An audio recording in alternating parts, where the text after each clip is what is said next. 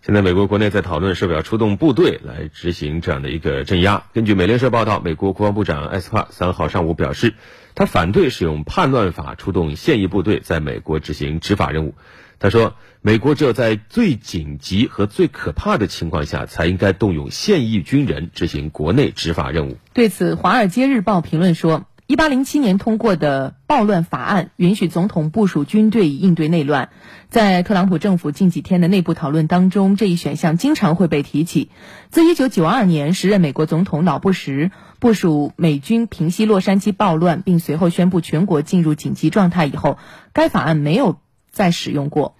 一九六八年，民权领袖马丁·路德·金遇刺后爆发的内乱当中，也使用了这项法律。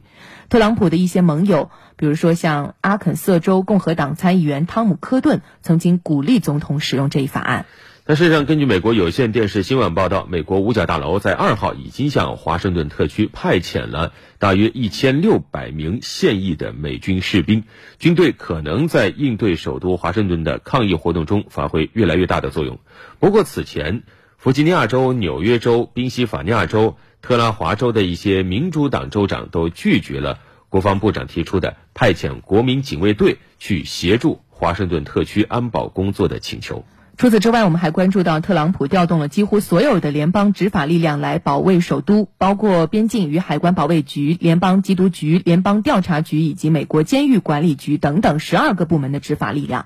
对此，《纽约时报》评论说。没有哪个地方能像华盛顿特区那样展示出如此强大的力量。特朗普正试图在华盛顿市中心聚集大量的联邦执法人员，以展示自己的实力，把华盛顿变成了一个全副武装的联邦堡垒。但是这个做法遭到了许多地方官员的反对，他们表示，联邦政府的反应已经超出了可以接受的范围，几乎是矫枉过正。而华盛顿特区市长更是直接称这是可耻的。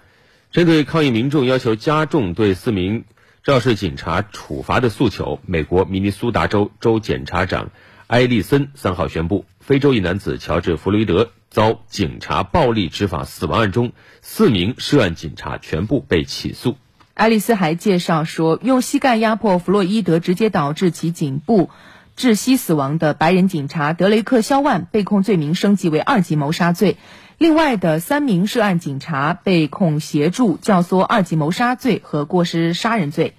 此外呢，爱丽森还强调，彻底调查需要一段时间，他无法设定最后的期限，并且审理和定罪